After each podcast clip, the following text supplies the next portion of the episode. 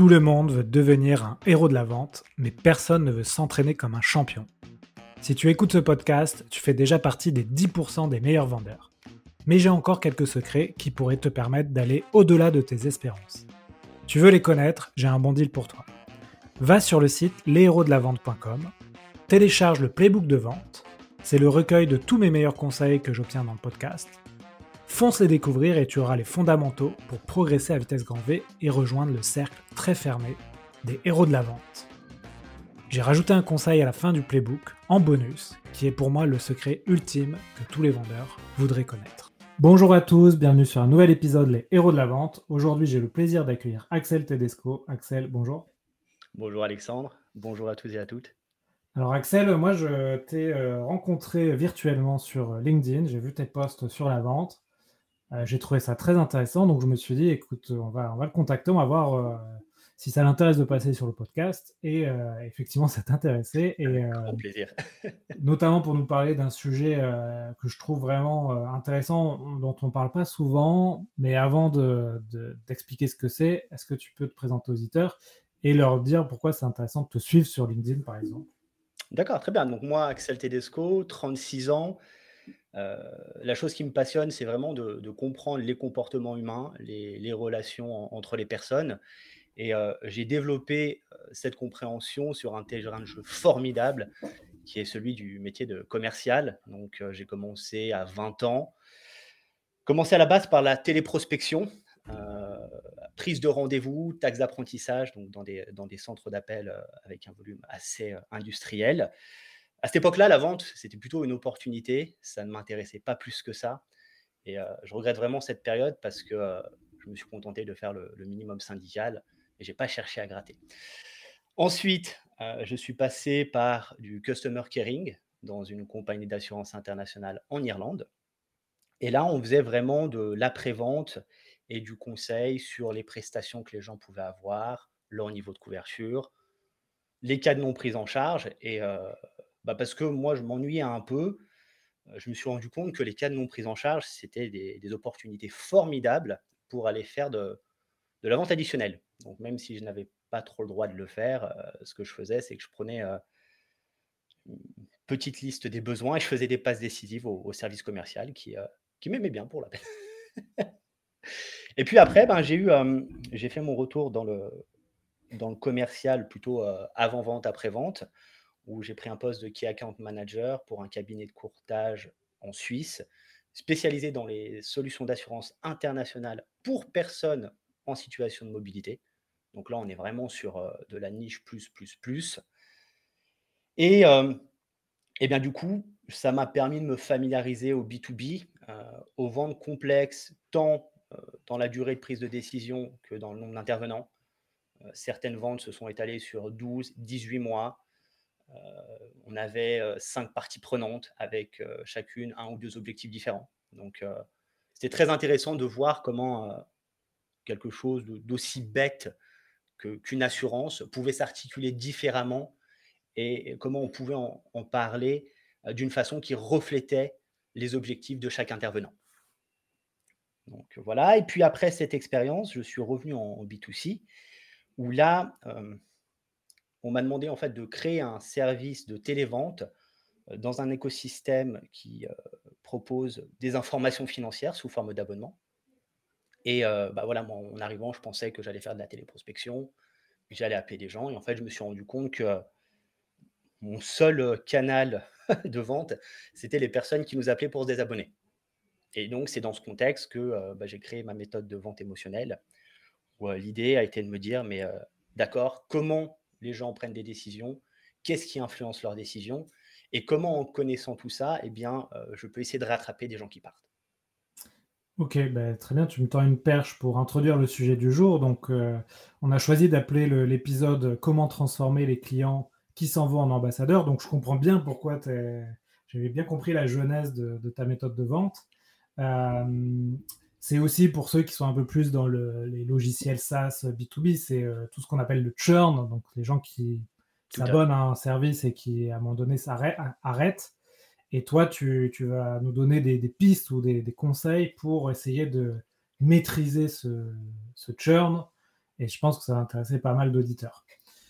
Pourquoi tu... alors, tu nous as expliqué la genèse. Euh, pourquoi, selon toi, le, alors, le churn, ça peut se transformer en, vente traditionnelle ou si on utilise un terme un peu barbare, en cross-selling alors, Pourquoi tu voulais nous parler de ce sujet? ce qui, se passe, c'est que le, churn, euh, c'est un résultat et il y a tout un processus qu'il faut prendre en considération avant. Et, ce processus, c'est l'engagement du client dans un processus commercial avec des services. Et toute cette antériorité, euh, antériorité pardon, elle joue dans la balance. Euh, ce qu'il faut comprendre, c'est qu'une personne qui a été abonnée 3, 4 mois, 6 mois, eh bien, peut-être que c'est les deux dernières semaines où elle a douté, mais il reste quand même 5 mois et demi où la personne était engagée dans ce que tu proposais. Et, finalement, la période d'intérêt eh est bien plus grande que la période de désintérêt. Et une fois qu'on comprend ça, eh bien, on peut activer le besoin de cohérence de la personne en allant chercher quels étaient ses objectifs initiaux, en s'intéressant à pourquoi ça n'a pas fonctionné cette première fois, et puis en proposant quelque chose qui n'est pas le produit initial auquel elle avait souscrit, mais quelque chose de complémentaire qui répond mieux à son objectif initial. Ok. Alors, quand on a préparé l'épisode, tu m'as, tu m'as dit la première étape, il y a plusieurs étapes à respecter, on va, on va, vous, les, on va vous les, dire. La première étape, c'est d'essayer de comprendre les clients et de, de, vendre comme les clients achètent. Alors, qu'est-ce que, qu'est-ce que tu mets derrière ça, de vendre comme un client achète Alors, quand on, analyse un peu le, parcours de, de vente d'un acheteur, euh, maintenant, il va chercher des informations. Alors, la première chose, ça part pas d'un besoin, euh, ça part d'un objectif. De cet objectif va découler un besoin. Et puis, une fois que ce besoin est plus ou moins formalisé, la personne, elle va se mettre à chercher des informations. Elle va d'abord se concentrer sur les solutions qui existent. Ensuite, elle va regarder laquelle est la plus appropriée. Elle va ensuite choisir le prestataire qui est en mesure de répondre euh, à sa situation. Et puis, elle va le contacter. Et en fait, eh bien, la, première chose là-dedans, c'est la confiance elle va chercher la fiabilité de la solution et ensuite, elle va chercher la confiance auprès de la personne bah, qu'elle aura estimée digne de confiance. Et c'est qu'à partir du moment où on commence à installer la confiance, que le client ou le prospect va se dire, OK, je vais pouvoir donner des informations, ce qui va permettre au commercial ou au vendeur de prendre ces informations, d'aller creuser un peu plus grâce bah, à sa posture, aux questions qu'il va poser et à son approche, de renforcer cette confiance avec ce qu'on appelle donc la confiance professionnelle, soit la crédibilité. Et puis, ben, au fil de l'entretien, en fait, la confiance ne fait que se renforcer d'une façon telle qu'au moment où le commercial pense que c'est le bon moment pour présenter quelque chose, eh bien, il aura obtenu la confiance qui euh, va se traduire en un droit implicite de présenter une solution.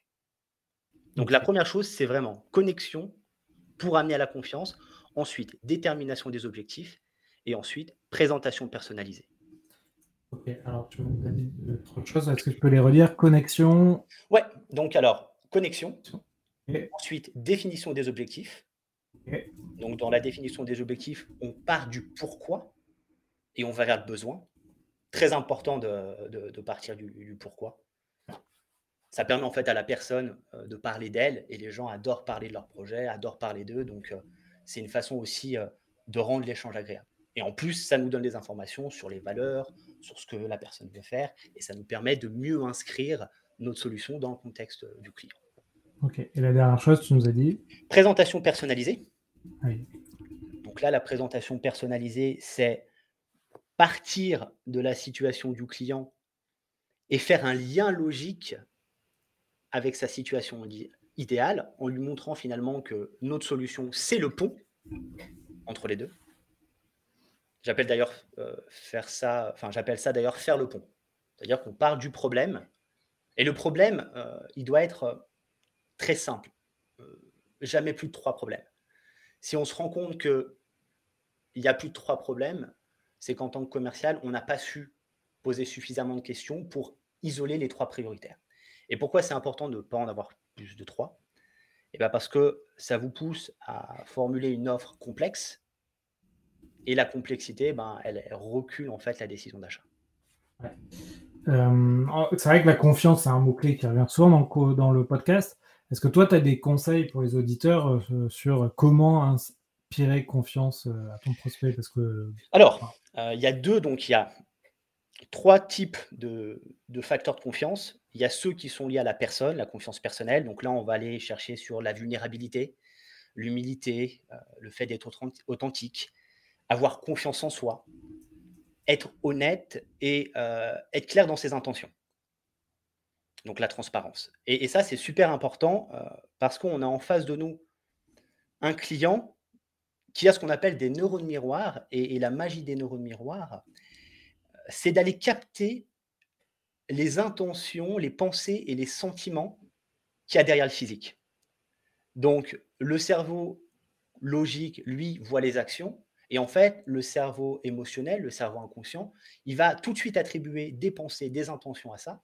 Ce qui fait que quand on n'est pas transparent et, qu'on n'est pas authentique, il y a ce petit quelque chose au fond de nous qui nous fait euh, nous dire Ah, je ne la sens pas cette personne. Donc, ça, c'est la première chose. Ça, c'est pour le plan, on va dire, confiance personnelle. Ensuite, il va y avoir la confiance professionnelle, ce qu'on appelle plus communément la crédibilité. Et ça, ça va passer par l'expertise, donc la connaissance de notre sujet, mais également la connaissance du sujet de notre client et l'intersection entre les deux, très très important. Euh, d'ailleurs, par rapport à ça, il y a une chose euh, que j'entends tout le temps, c'est il ne faut pas parler le jargon. Alors en tant que commercial, je suis d'accord, il ne faut pas utiliser le jargon. Par contre, il y a une exception. C'est le jargon de son client. Si vous arrivez à utiliser le jargon de votre client, vous devenez un partenaire. Vous vous mettez à côté de lui et il comprend. Parce qu'en fait, vous, vous, parlez le jargon, vous parlez les subtilités de sa réalité professionnelle et vous n'avez même pas besoin de lui dire que vous l'avez compris. Ouais. C'est vrai que moi, j'ai déjà été euh, propulsé sur des marchés euh, que je ne connaissais pas, par exemple la santé, et je me suis retrouvé face à des directeurs de centres hospitaliers ou des, euh, des cadres de santé, etc. Et au début, je parlais pas leur langue et ça se voyait euh, très vite. Donc, euh, il m'a fallu quelques rendez-vous pour euh, vite comprendre. Et, dès que je commençais à parler un peu leur jargon, ça allait beaucoup mieux. Ça se débloque, hein. c'est mm. incroyable cet effet. Moi, je l'ai vu dans, dans, les écoles hôtelières en Suisse, puisque dans mon activité où, où je proposais des solutions d'assurance sur mesure, on assurait les étudiants internationaux et en fait, on avait bah, toutes les écoles hôtelières de, de, la région de Montreuil-Lausanne en, en Suisse. Et ce qui était fou, c'est que chaque école, en fait, parlait le, même langage euh, d'un point de vue administratif. Il parlait de, de mutation, il parlait d'entrée et sortie. Euh, et c'est des choses, au début, tu te dis, bah, c'est vraiment du chinois, je ne comprends pas grand-chose. Et à partir du moment où tu comprends à quoi ça fait référence, eh ben, en rendez-vous euh, R1, par exemple, tu parles de ces activités en mettant leurs étiquettes. Et là, tu n'as même pas besoin de leur dire on a des références, on travaille avec vos concurrents, ils le comprennent tout de suite. Et on est vraiment dans le show don't tell. C'est-à-dire que je ne vais pas te dire que je travaille avec des gens de ton secteur. Ma façon de me présenter, ma façon d'adresser ton sujet, elle parle d'elle-même. Ok. Écoute, tu voulais ajouter quelque chose peut-être sur Oui, alors il y a les compétences ensuite et, la capacité. Donc les compétences, c'est plus large que l'expertise. C'est ce que tu es en mesure de réaliser. Et puis la capacité, c'est encore un niveau au-dessus, c'est ta façon de penser, ton sens critique, ton sens de l'analyse, et puis la capacité en termes d'autorité. Euh, est-ce que tu as la main pour prendre des décisions au sein de ton entreprise, par exemple? Et ça, il y a un effet en, service euh, client qui est, super drôle. C'est que tu vas voir un client qui n'est pas content, qui va presque insulter un agent, il va demander à être transféré au manager, et le simple fait de savoir qu'il parle à quelqu'un qui peut prendre des décisions, fait qu'il va totalement changer de discours. Le manager va lui répondre exactement la même chose que ce qu'avait dit l'agent. Mais parce qu'il y a l'autorité, parce qu'il y a cette capacité à, être décisionnaire, eh ben, ce n'est pas accueilli de la même façon. Ouais. C'est vrai qu'il y a un sujet hein, sur les clients mécontents. C'est qu'un client mécontent qui va qui va pas être très bien traité et qui va rester mécontent, on dit toujours qu'il euh, va vous faire une mauvaise publicité puissance 10, c'est-à-dire qu'un client mécontent va en parler à 10 personnes, alors qu'un client content, on va peut-être pas en parler autour de lui. Par contre, si vous arrivez à, le, à répondre à sa problématique et à le faire switcher comme ça, là, ce client mécontent, ça peut vraiment devenir votre ambassadeur parce que c'est vrai que dans le monde, dans notre monde d'aujourd'hui, tomber sur quelqu'un qui règle votre problème, ça devient de plus en plus rare. Tout à fait.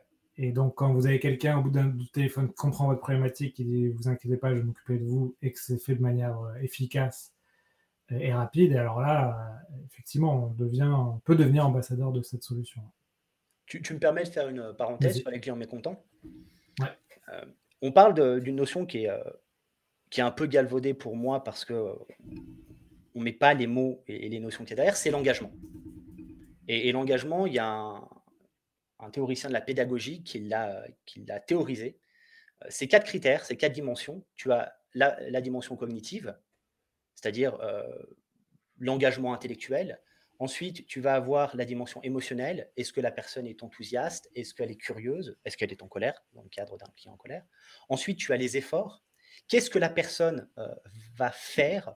Est-ce qu'elle va s'impliquer dans la démarche? Une personne en colère, clairement, elle s'implique vraiment dans la démarche puisqu'elle prend le temps de te signaler qu'elle n'est pas contente. Et euh, la dernière, c'est l'agencivité, c'est-à-dire est-ce que euh, elle va vouloir co-construire quelque chose avec toi? Et en fait, quand on regarde un client en colère, ça fait partie des clients les plus engagés.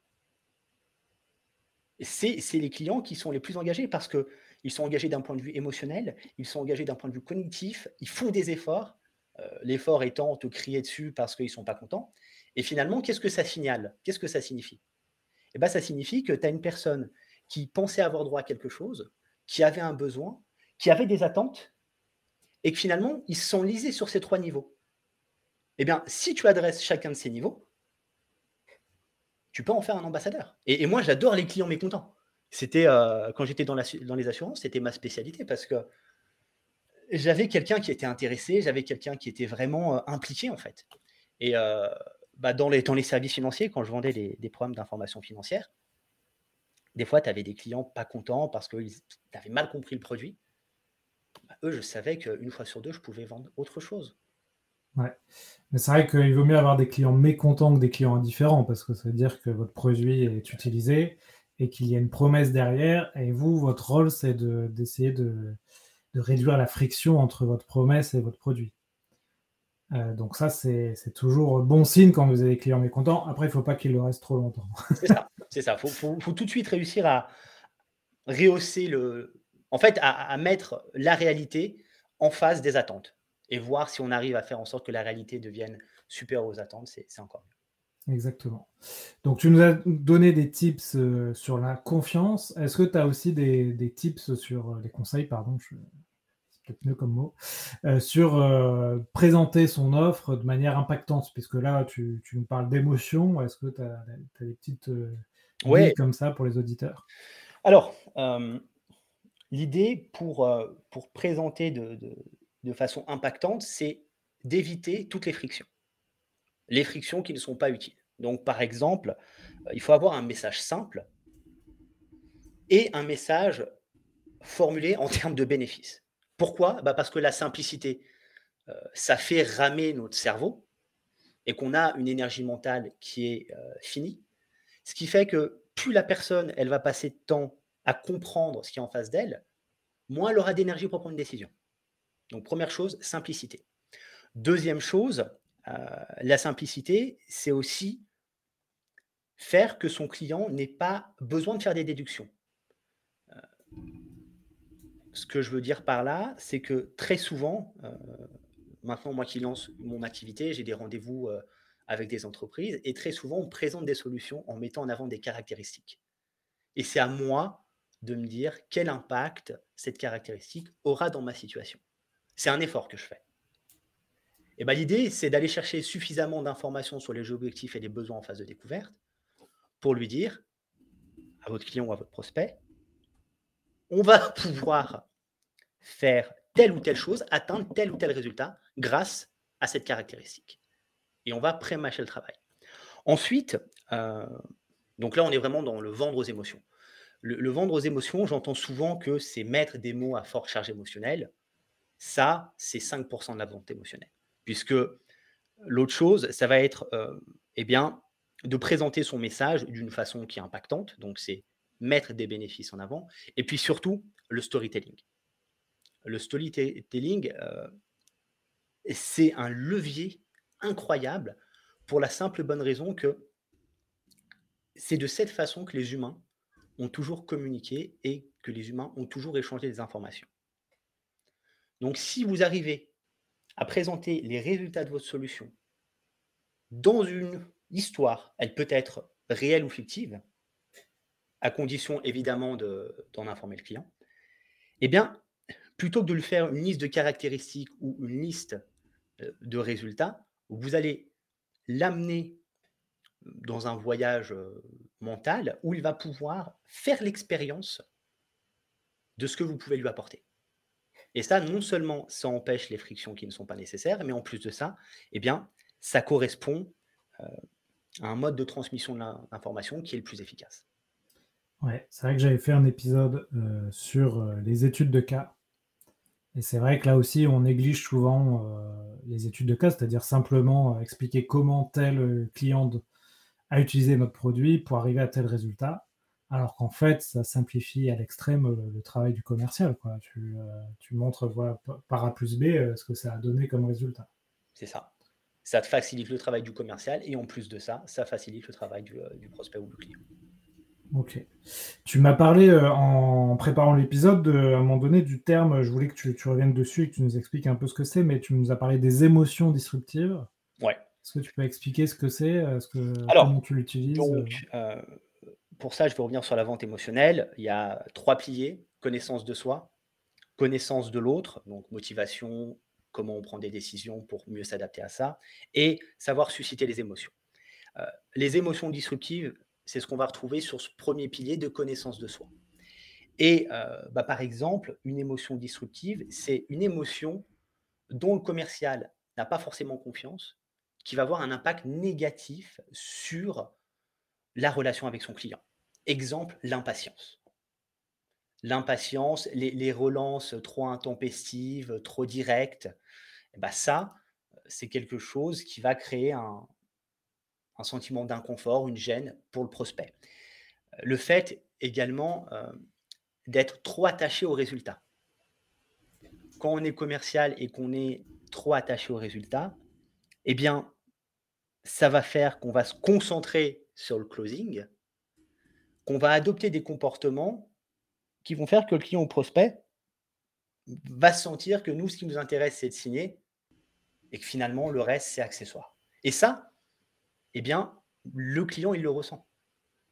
Il va peut-être pas mettre des mots dessus, mais il y aura ce sentiment, cette appréhension, ce côté, euh, pareil, je ne le sens pas. les commerciaux qui sont trop pushy, souvent, euh, ça, ça, provoque ce qu'on appelle le ghosting. Hein. C'est ça. Et les gens sont là, j'ai pas envie de discuter avec lui, euh, de me justifier. Euh. Exactement. Et, en plus de ça, bah, le, ghosting, c'est la conséquence du besoin de réactance. C'est-à-dire que euh, la réactance, c'est à partir du moment où tu sens que quelqu'un essaye d'exercer une influence trop agressive sur ton besoin de liberté et, ta liberté de prendre tes propres décisions, eh bien, tu vas te désengager. Donc, le fait d'être trop pushy, bah, typiquement, c'est le résultat d'émotions disruptives qui impactent négativement la, la relation. Il y a également le désespoir. Euh, il y a un phénomène qu'on retrouve assez souvent, c'est d'avoir un pipe vide, euh, de se dire, euh, bon, faut que je me surengage sur ce client. du coup, le fait de se surengager ben, fait que le client voit que... Et il n'y a pas besoin de le verbaliser, hein. c'est quelque chose qu'il va ressentir, mais il va se dire, il accorde beaucoup trop de temps à, à une phase de prospection. Euh, il me donne beaucoup trop de valeur. Euh, bon, finalement, euh, c'est quelqu'un qui n'a pas beaucoup de travail.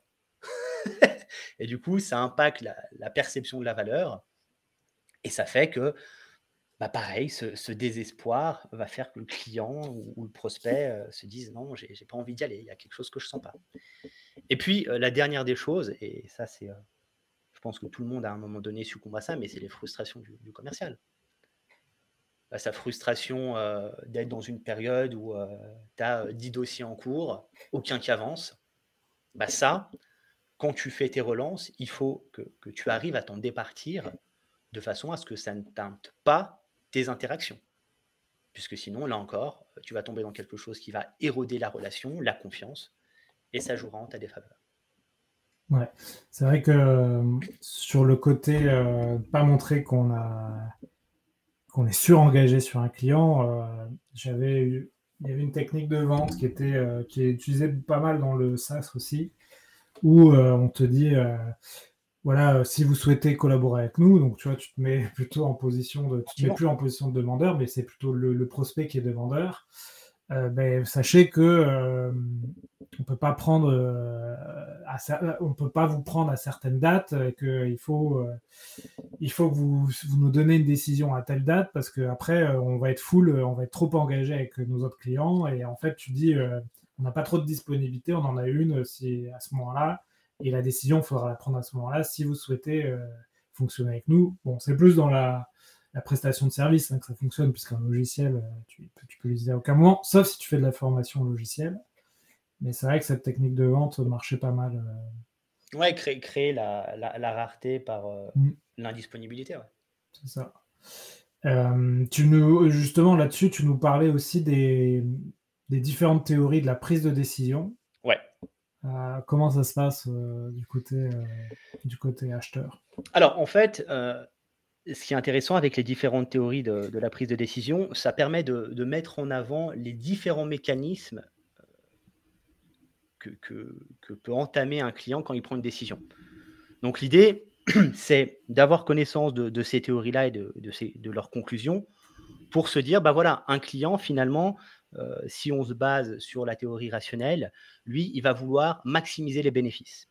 Euh, si on se base sur l'utilité espérée, eh ben, il va prendre en, considération la probabilité qu'un événement se réalise ou non. Euh, si on se base sur la théorie de la satisfaction, eh bien, on va se dire que lui, sa préoccupation, c'est simplement de régler son problème et de pas forcément aller plus loin. Ensuite, là, on va arriver sur les, théories un peu plus émotionnelles. La théorie des jeux.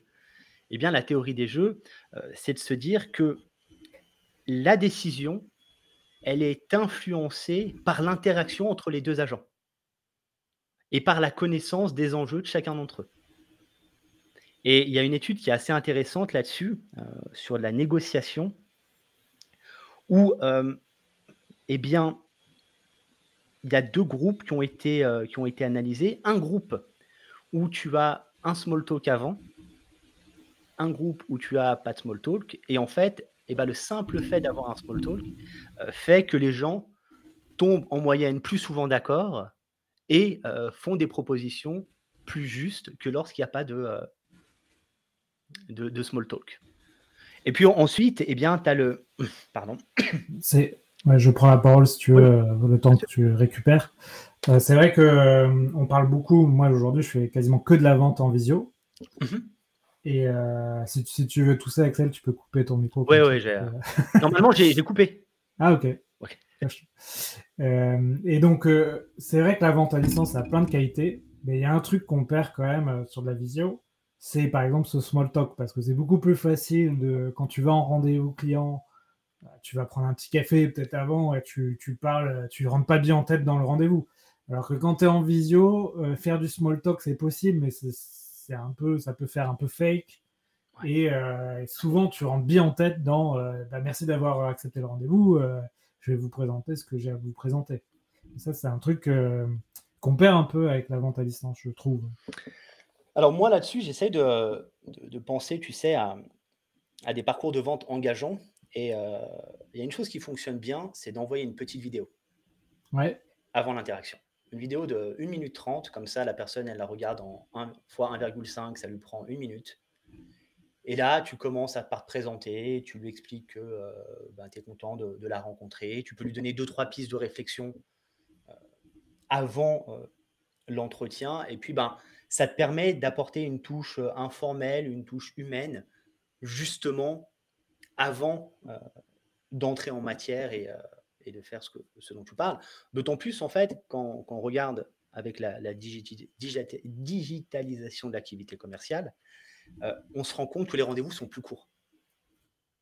Tu vois, avant, tu te déplaçais dans une boîte, et ben, tu rentabilisais ton, déplacement, tu partais sur un meeting d'une heure. Maintenant, tu as des, des rendez-vous découverts de 15-20 minutes. Donc là, si tu prends deux minutes de small talk, intérêt d'être très très bon. Parce que sinon, euh, tu vas courir après, après le temps. Non, mais c'est clair. C'est. Euh, ça, a changé les rapports de vente. Et là aussi, euh, il y a quelques épisodes que j'ai fait dernièrement sur la vente à travers un écran. Mhm. il faut vraiment se mettre en tête que on n'a pas juste à copier ce qu'on faisait en rendez-vous physique en rendez-vous virtuel. Il y a plein de nouveaux, nouvelles pratiques à mettre en place. Euh, est-ce que tu veux reprendre là où je t'ai coupé tout à l'heure? Ouais, ouais, ouais. Euh, alors, donc, on était sur les, théories de décision. Euh, théorie de la décision. Donc, tu nous as parlé de la théorie du jeu, le fait que les groupes qui font du small talk ont plus de résultats. C'est ça. Il y a aussi la théorie de, de l'intuition. Donc là, en fait, l'idée, c'est de se dire que l'expérience de notre client aura un impact conscient ou inconscient sur sa prise de décision. Ce qui fait que, euh, par exemple, tu euh, fais ton premier rendez-vous, tu présentes ton offre, tu arrives en phase de closing. Tout s'est bien passé jusqu'à présent. Alors attends, je vais euh, brancher mon ordinateur. je fais ça. Tout s'est bien passé jusqu'à présent et tu emploies une technique de, closing galvaudée, genre tu n'assumes pas ta question fermée euh, qui se répond par oui ou non et tu lui proposes une question alternative. Euh, est-ce que vous voulez que on signe en trois fois ou en six fois Alors que il t'a pas encore dit oui. Eh bien, s'il a eu une mauvaise expérience avec un commercial dans le passé, qui a utilisé cette même technique, qu'est-ce qui va se passer? Eh bien, ça va créer un ancrage et automatiquement, il va t'associer à cet ancien commercial. C'est pour ça que c'est super important en fait d'être authentique et, vraiment euh, de baser ces techniques de vente sur la façon dont une personne prend ses décisions et de le faire de façon encore authentique en s'appropriant.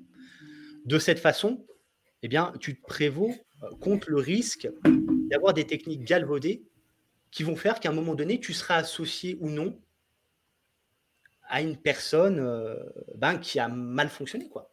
et finalement, c'est toi qui te mets à, à payer les pots cassés d'un travail mal effectué par quelqu'un que tu ne connaissais pas et sur lequel tu n'avais pas le moindre contrôle. Ok, donc justement, euh, la théorie de l'intuition que tu nous as donnée, c'est euh, une sorte d'écueil euh, dans lequel peut tomber le, commercial. Mhm. Est-ce que tu as d'autres biais comme ça à combattre quand tu es commercial sur de la vente émotionnelle? Est-ce que tu as, as, des choses qui te viennent en tête? Bien sûr. Alors, juste, je te donne trois secondes, je fais quelque chose parce que j'ai vu que mon, ma prise est mal branchée. Vas-y, vas-y. C'est les joies du, podcast.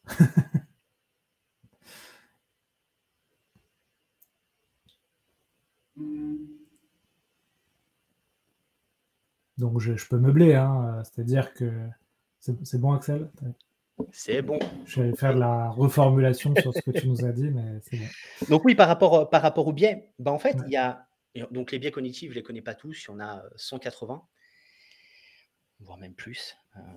180, ok. Ouais, il y a énormément de biais. Et en fait, eh bien, par exemple, tu vas avoir les biais à combattre côté commercial et les biais à combattre côté client, par exemple.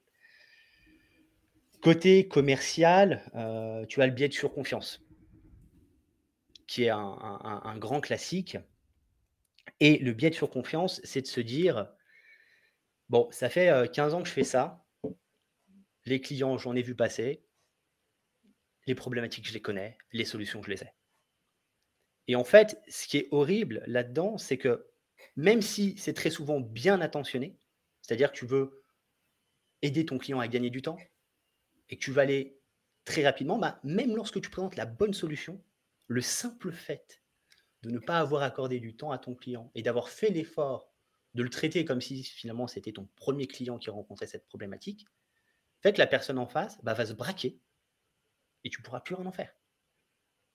Donc tu as le biais de surconfiance.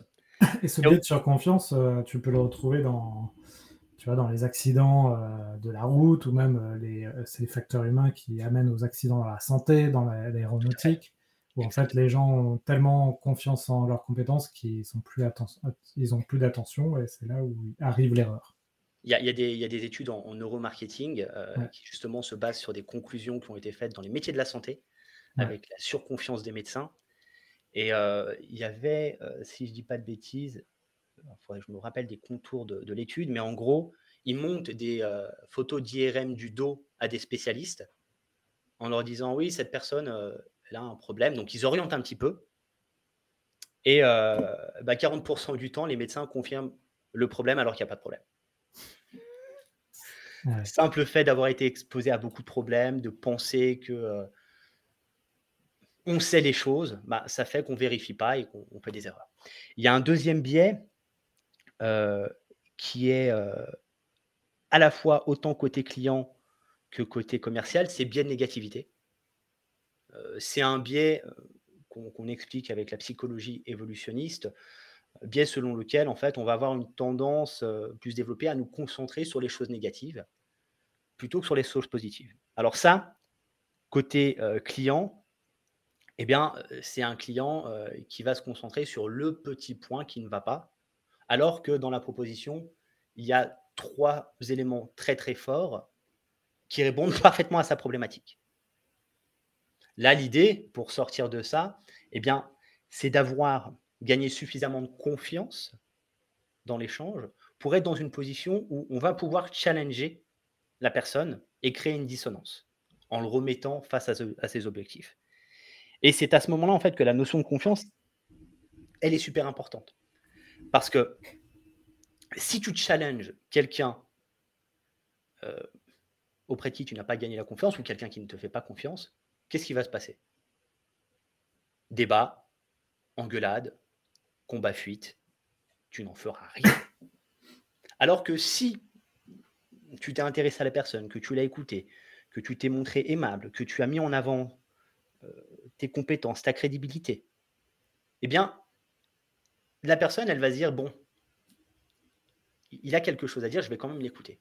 Et donc, ça te permet, toi, bah, de, te faufiler et de créer une dissonance pour montrer à la personne que oui, en effet, elle se concentre sur deux ou trois choses négatives, mais que finalement, il y a beaucoup de choses qui, qui vont bien et que c'est dans son intérêt de mettre dans la balance les aspects positifs.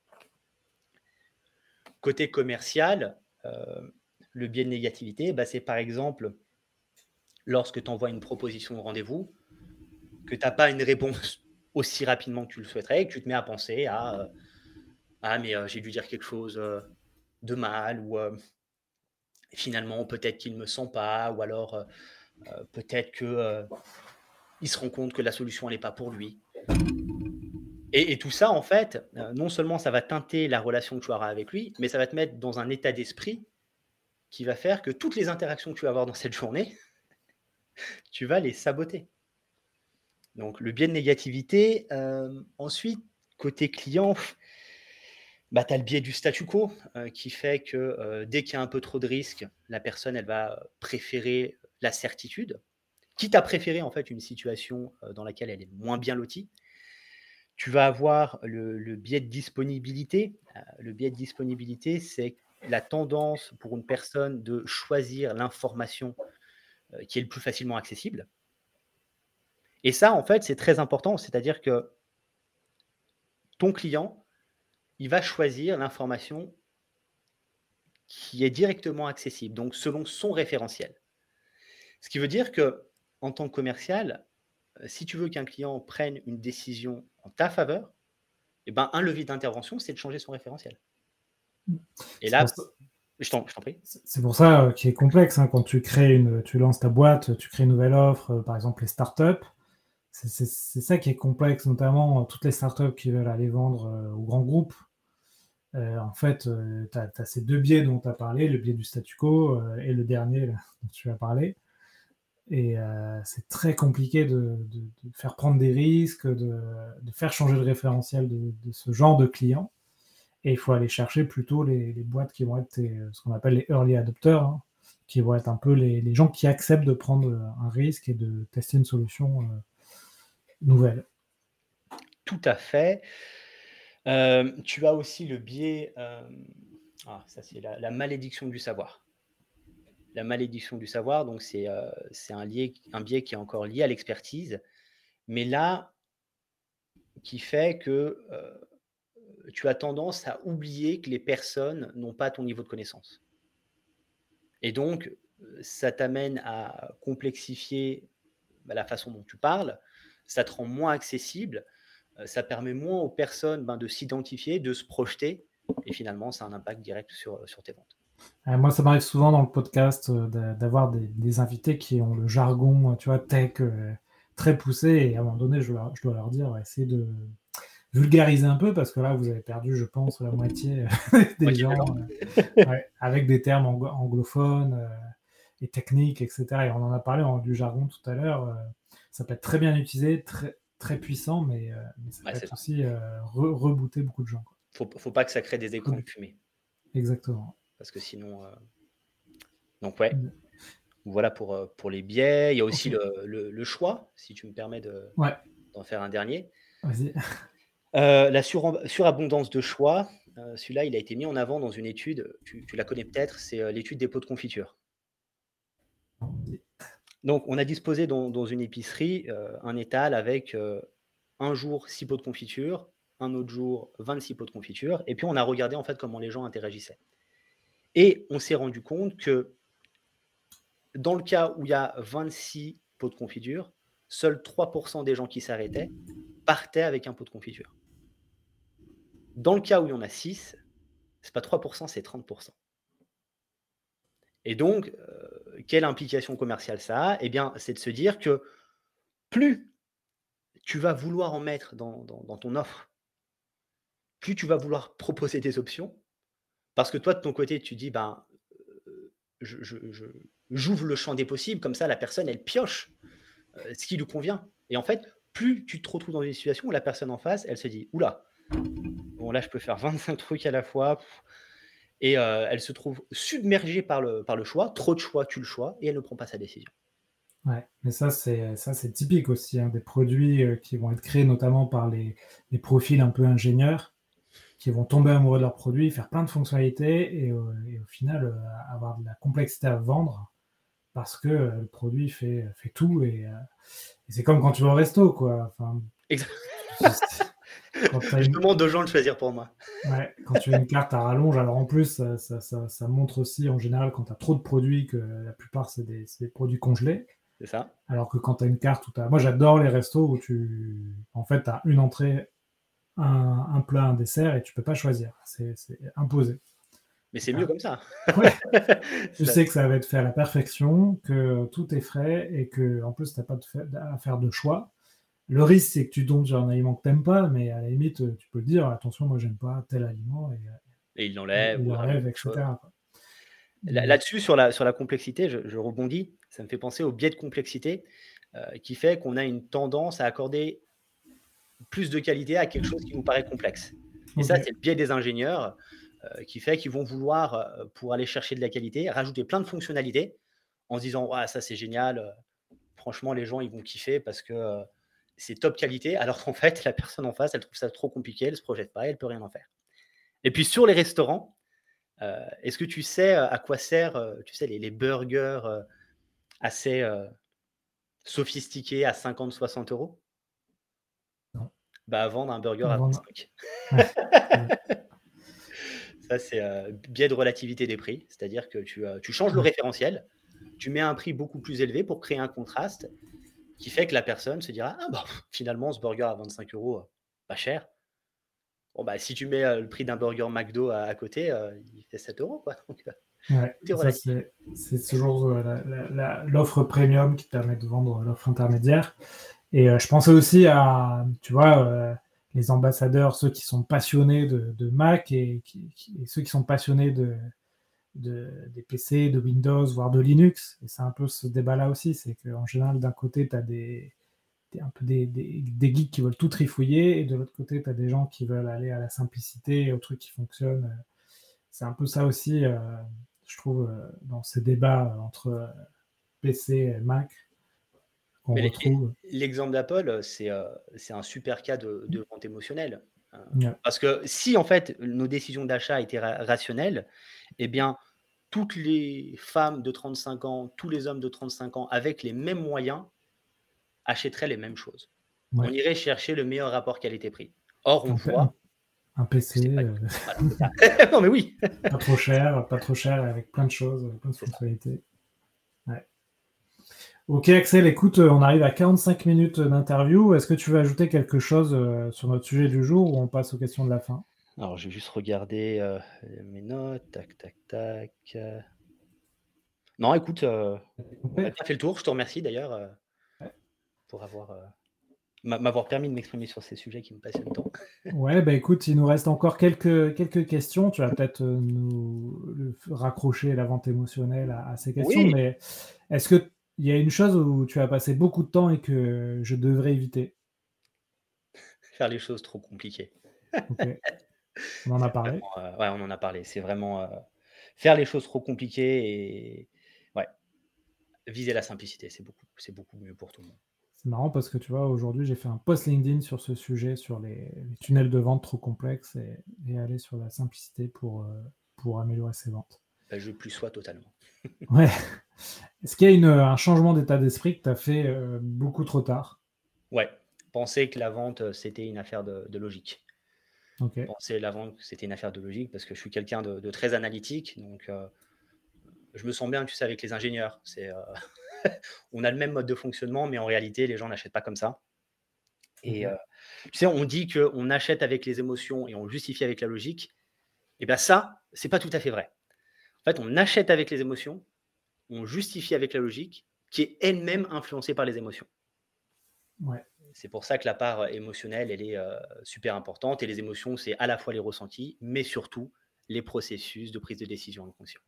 Ok. En termes de compétences, est-ce qu'il y a une compétence euh, que tu aurais aimé développer plus tôt? Et est-ce qu'il y a une autre compétence que tu rêverais d'avoir? Alors, l'intelligence émotionnelle et, l'empathie, c'est vraiment euh, le game changer absolu. Quoi.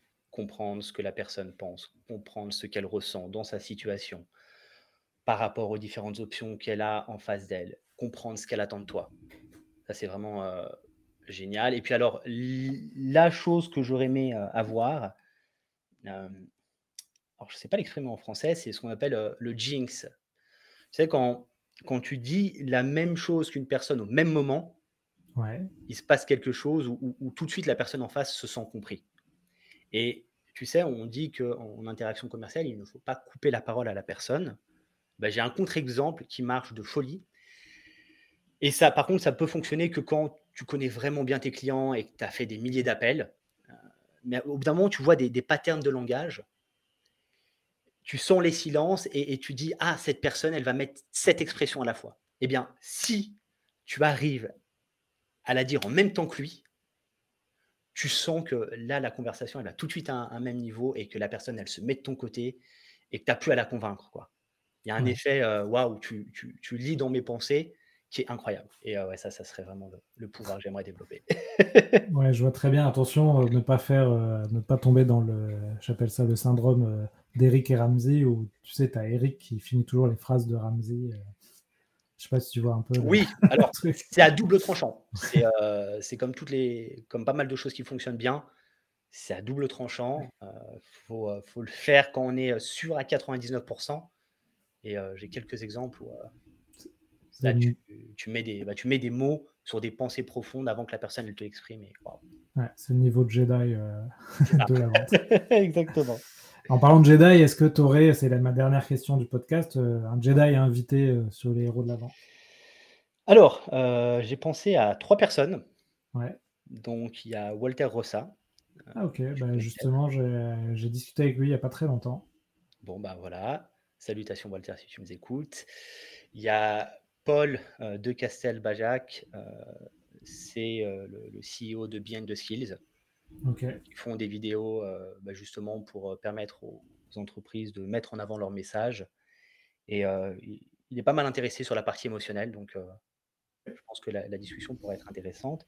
Et puis, tu as Pedro Mendes Santos, qui accompagne les, les créatifs euh, qui les aide à, mieux vendre. Et euh, lui, pareil, ancien journaliste, passionné de psychologie, qui a un regard euh, très technique et psychologique de la vente. Donc, je pense que ça pourrait donner lieu à, des échanges super intéressants. Ok. Ben écoute, euh, merci Axel euh, pour euh, cette interview. J'espère que les gens ont appris plein de choses. si on veut te contacter, on te contacte sur LinkedIn. Ouais, on contacte sur LinkedIn. Et puis, je suis en train de déposer les statuts de, ma société. Ça s'appellera Emovendis pour vente émotionnelle. Voilà. Ok, top. Ben écoute, à bientôt Axel. Alexandre, un grand merci pour l'honneur que tu m'as fait. Et puis, bah, au plaisir. Allez, salut. Voilà, j'espère que l'épisode vous a plu. Si vous voulez continuer à approfondir ces sujets, retrouvez sur le site l'ensemble des podcasts et également la newsletter Les Chroniques de la Vente.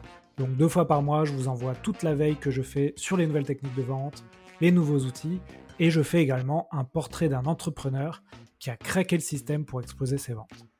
Donc on se retrouve sur cette newsletter ou sur LinkedIn pour continuer à échanger sur ces sujets passionnants. Et n'oubliez pas de noter 5 sur 5, le podcast ça m'aide énormément. Belle vente à tous